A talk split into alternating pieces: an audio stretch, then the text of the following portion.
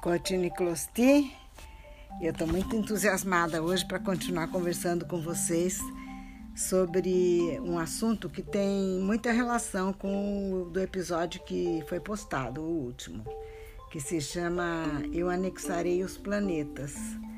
Eu fiquei muito, muito impressionada com a minha lembrança, com a lembrança que eu tive de um capítulo lido no tempo de faculdade quando eu ouvi o Heródoto contando dessa possibilidade tão real, né, de, de populações na Lua, e enfim, que vocês ouviram no episódio anterior.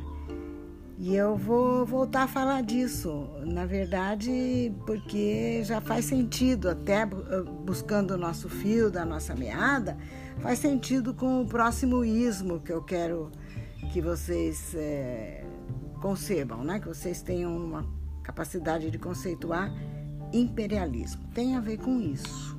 Na verdade, eu vou chegar ao ponto que eu quero no final deste episódio. Vou ver se eu conto uma história bem interessante aqui para vocês. É um pouquinho mais longa, mas eu, sabe, falei, meu Deus, como a gente vai ligando Lé com Cré, né? Das coisas que aprende na juventude, com a consolidação do conhecimento, com aquilo que a gente assume como uma postura e uma crença na maturidade já, né? Que a vovó tá ficando já quase idosa.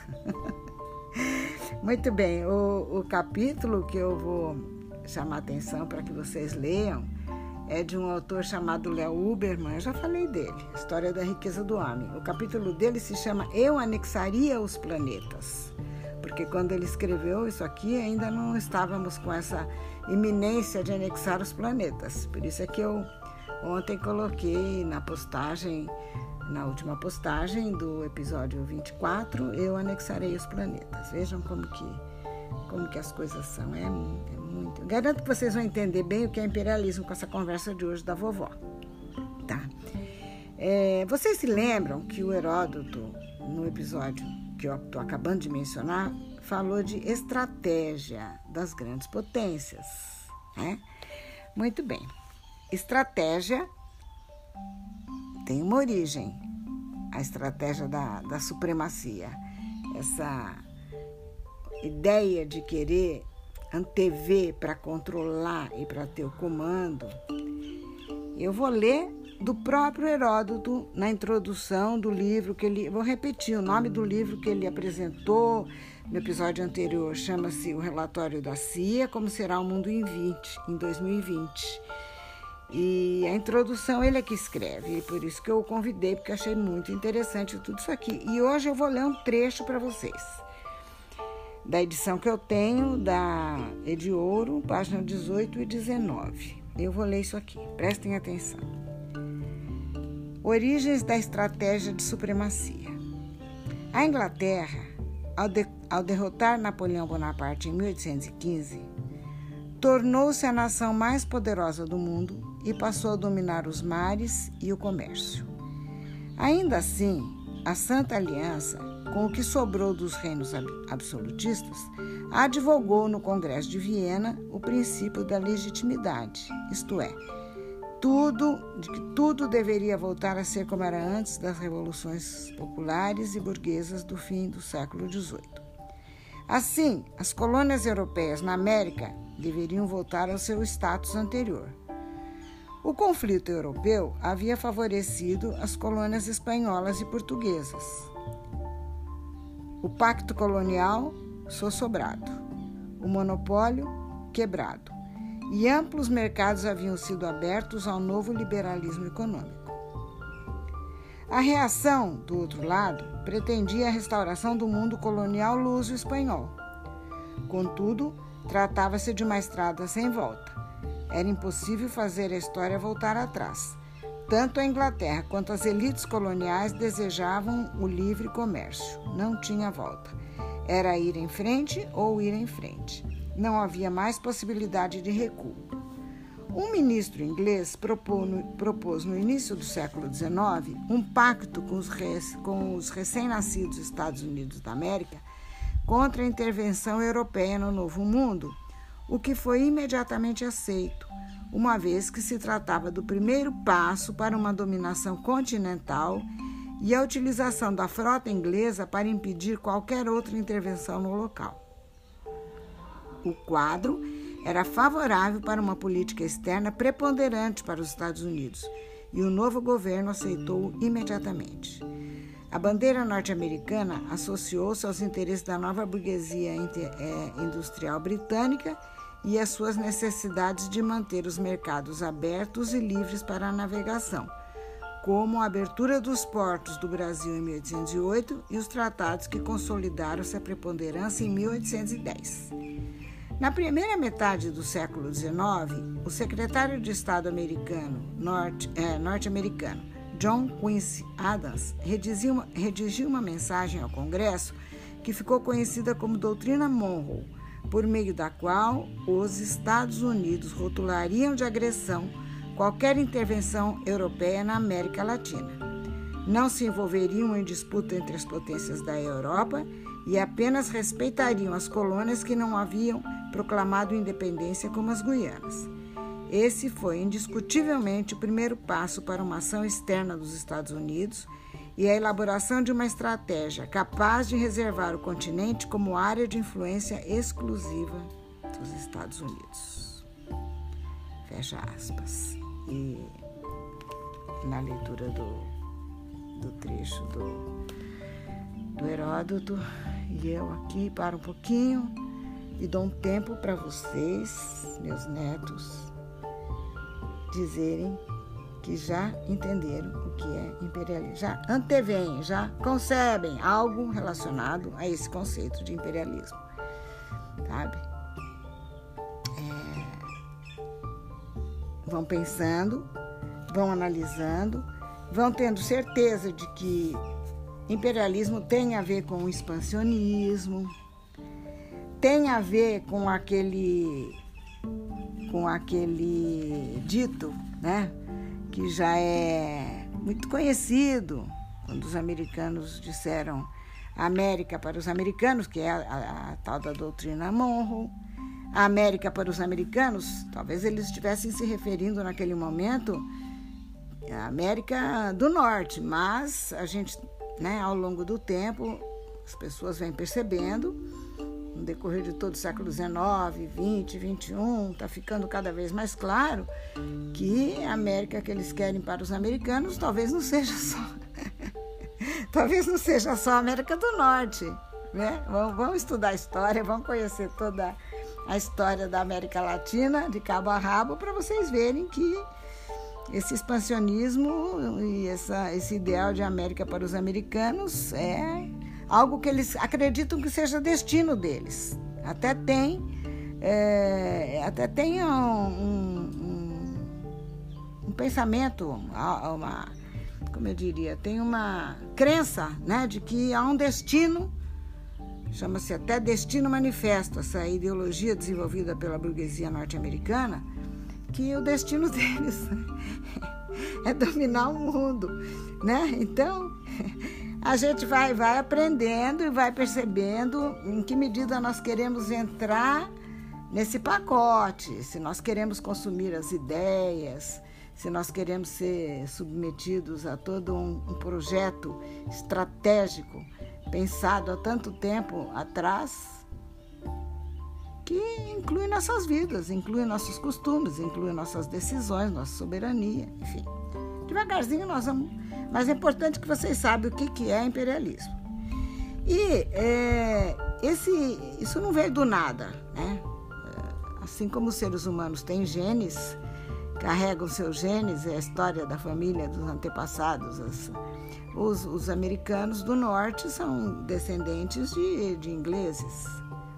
A América do Norte foi colônia né, da, do Império Britânico e eles herdaram esse expansionismo da Inglaterra, do Império Britânico.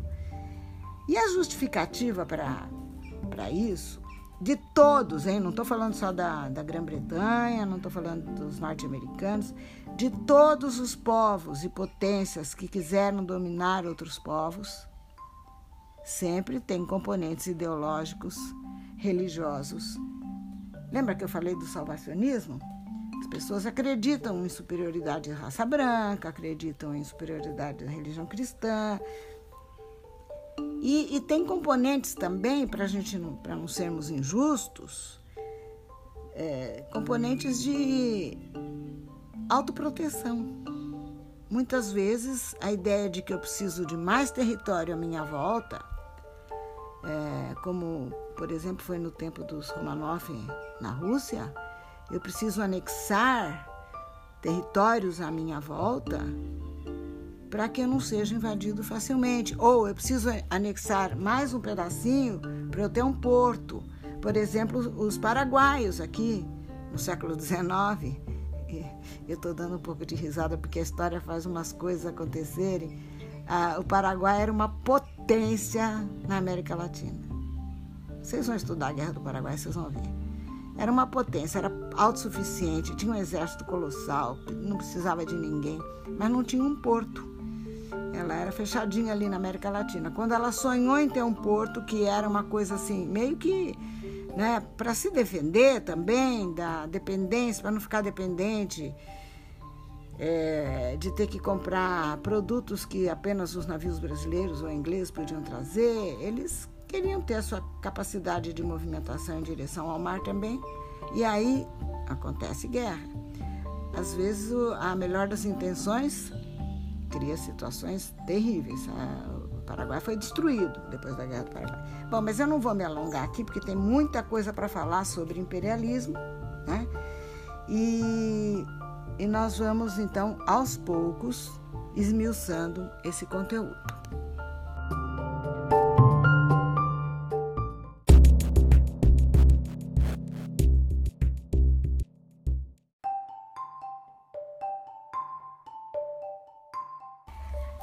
Continuando, eu quero que vocês se lembrem que eu falei do liberalismo pouco tempo, né? Todo mundo sabendo direitinho o que é liberalismo. E essa livre concorrência, essa crença de que ninguém deve interferir no funcionamento do mercado,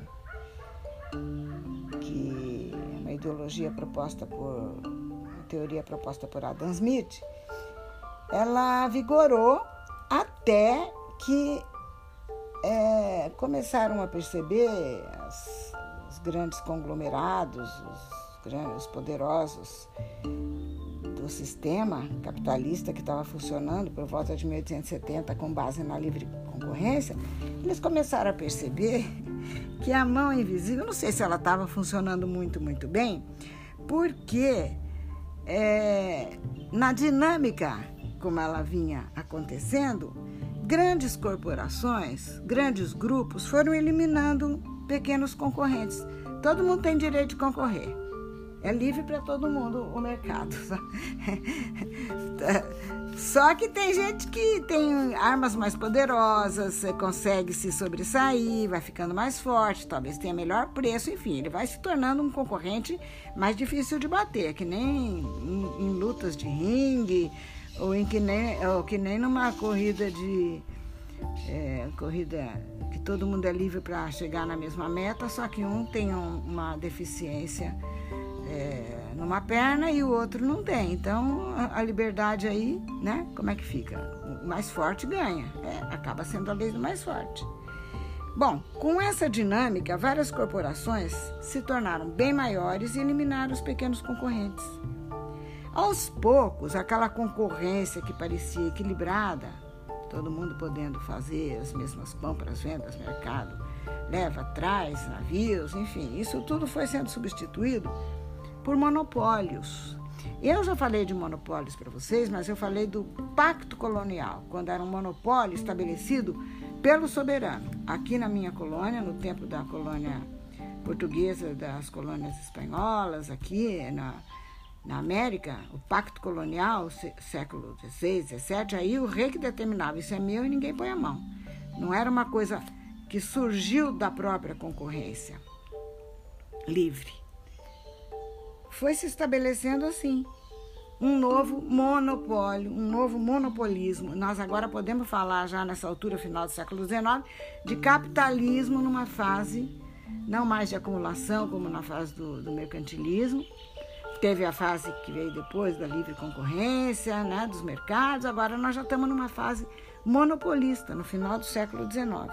E surgem alguns conglomerados, que eu não vou esmiuçar agora, um dia eu vou falar especificamente sobre isso, que se chamam trusts e cartéis. E holdings e coisas assim que eu não vou esmiuçar agora, mas há um livro chamado A Ditadura dos Cartéis, que eu não me lembro o nome agora, mas não faz mal, porque eu vou pegar um dia esse tema e aí eu vou buscar novamente as indicações adequadas para vocês continuarem se aprofundando. Por enquanto, basta ir lendo o Léo Uberman, que já está de bom tamanho. Vocês são adolescentes, se gostarem, vão procurando mais. Aí que começaram então essa, esses trusts e cartéis a se tornarem o motor né, do sistema capitalista. Você vê que de dentro da própria dinâmica capitalista, da, da livre concorrência, surgiu aquilo que eu posso chamar, vai, talvez incorretamente, mas de certa forma, uma força contrária ao capitalismo liberal ao capitalismo é, de livre concorrência. Poderia ser um pouco daquilo que eu falo às vezes para vocês. De uma tese dada nasce uma antítese e essa antítese força a, forma, a formação de uma nova síntese. As coisas vão mudando dessa forma, aos poucos. Né? E, e, vários diferentes trusts surgiram dessa livre concorrência. É interessante que teve um americano chamado John Rockefeller Jr. Ele era filho do maior organizador de, de trusts que, que houve, né? E a, a respeito disso, eu gostaria de ler um trechinho para vocês do livro do Léo Uberman.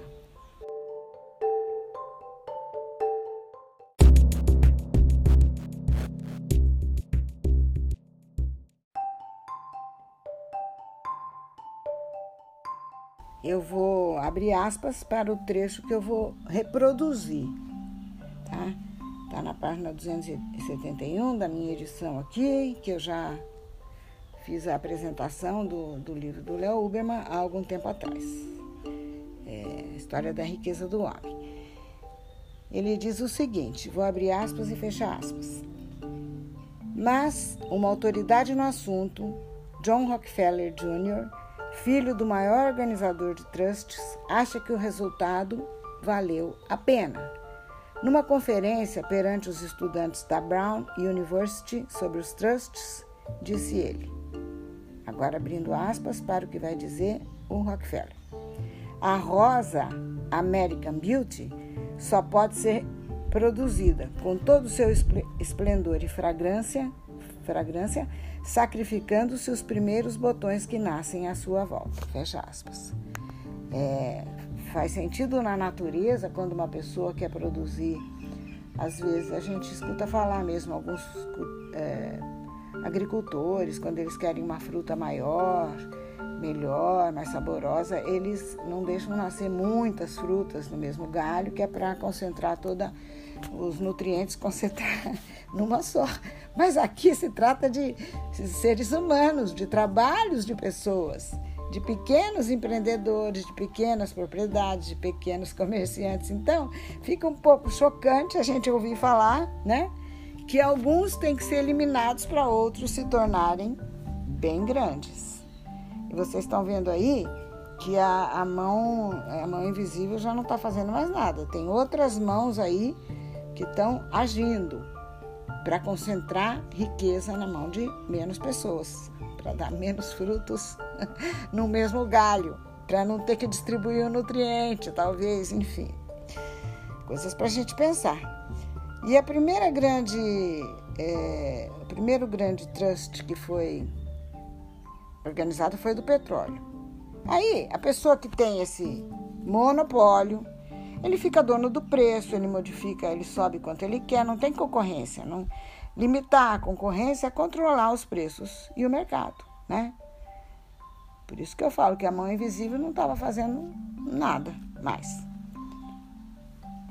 Ou será que a mão invisível é justamente para isso?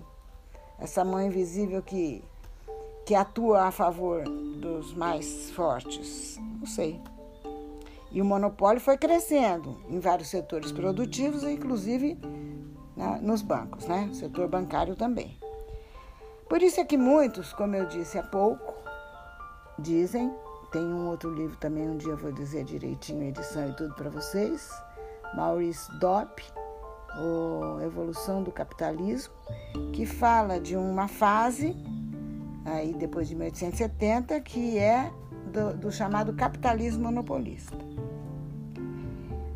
Porém, vejam como são as coisas, aquilo que eu falo. Tudo que é bom para um pode não ser bom para todos, e se não é bom para todos, pode criar algumas situações que precisam ser revertidas, modificadas ou é, criadas outras condições para a coisa continuar do mesmo jeito que vem na mesma toada. Eu vou falar mais claro.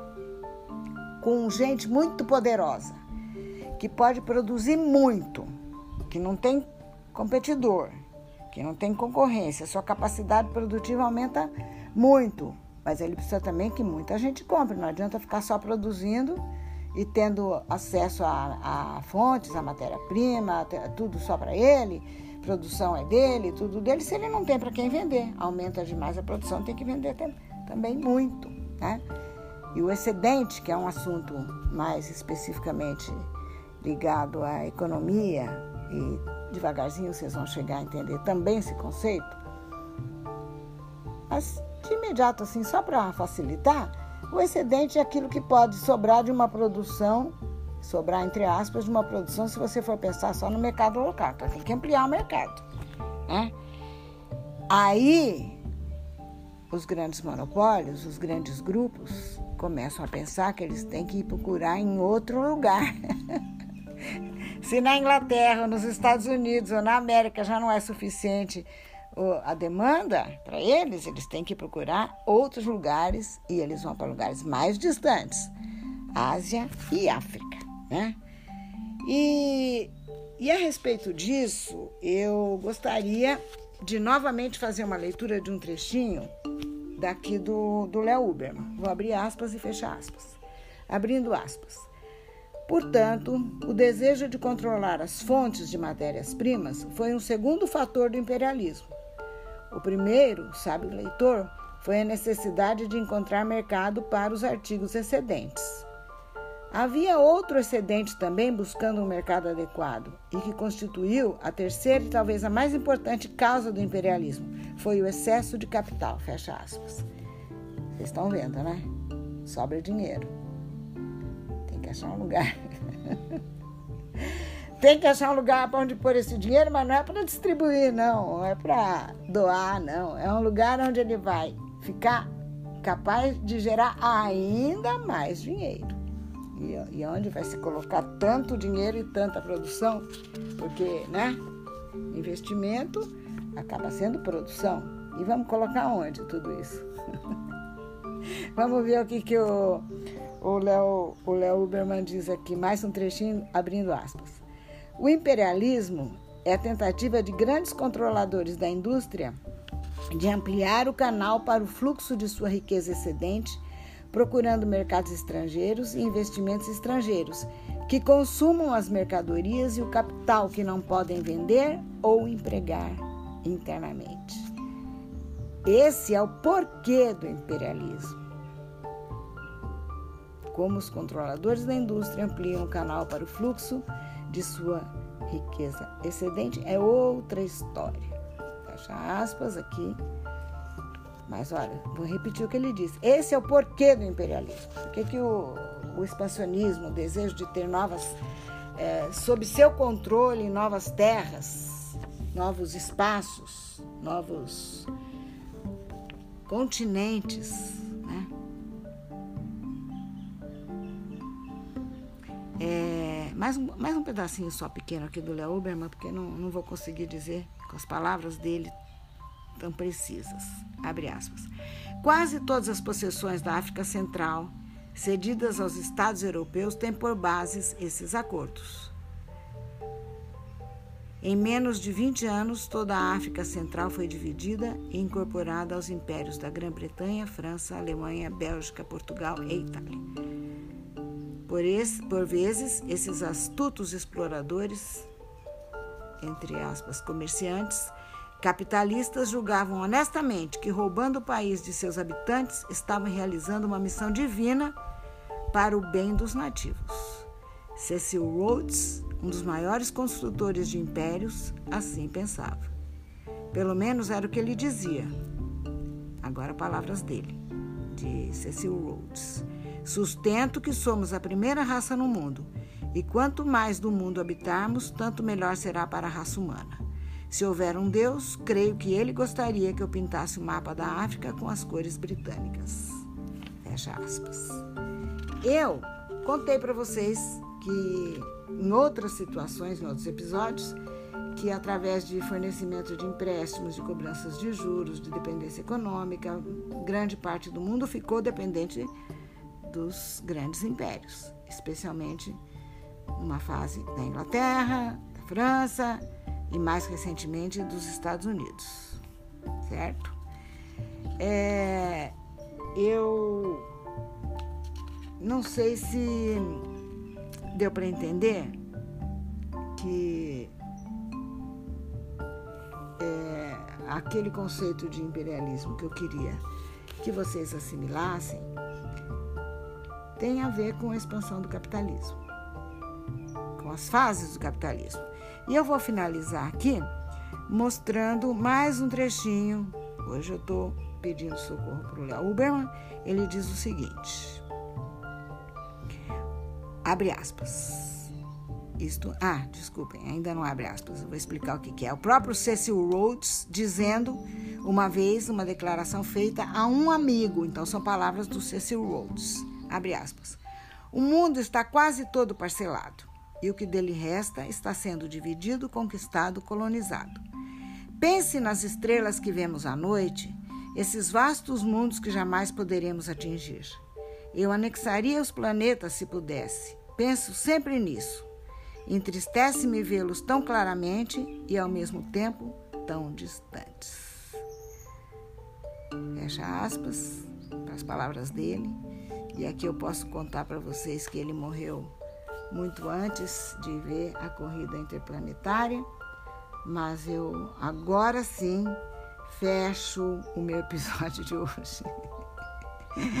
dizendo para vocês que esse empenho dos Estados Unidos e da própria Rússia, que teve um, uma participação grande, tem, eles fazem, parece que buscas interplanetárias juntas, né? Juntos, as potências, em busca dos planetas, gente.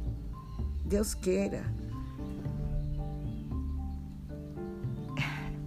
Não vou fazer considerações, aí eu vou só dizer, olha, eu anexaria os planetas se pudesse, está aí. O imperialismo está em busca de anexar os planetas.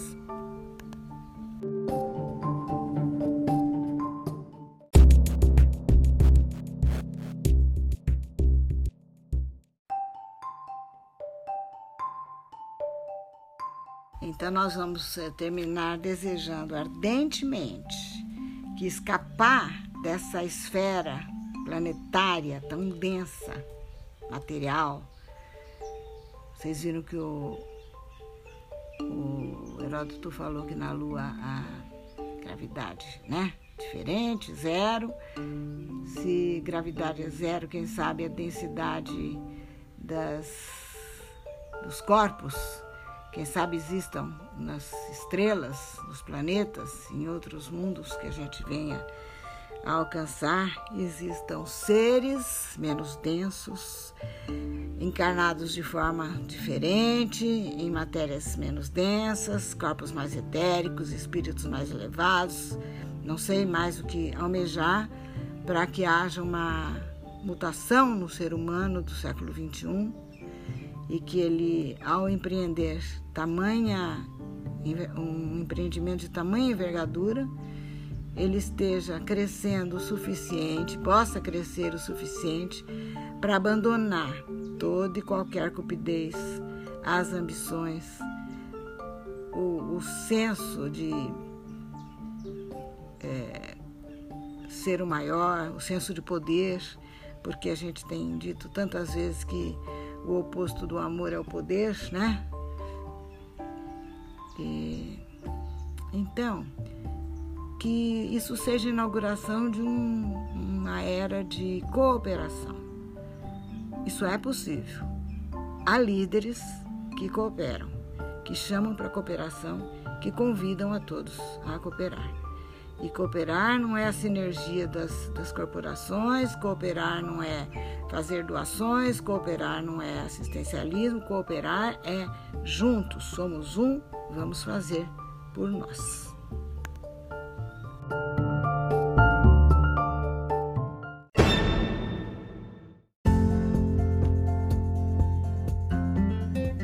Dá tempo de lembrar, antes de encerrar totalmente, que estratégia também vem do grego. Estratégia é o nome que se dava à arte de comandar. Entendeu? Lembre-se das palavras de origem grega, a vovó gosta de chamar atenção. Então é isso. Vamos ser bons estrategistas na vida, vamos comandar nossa própria vida e usar nosso próprio comando interno para dizer qual o norte que deve ser alcançado.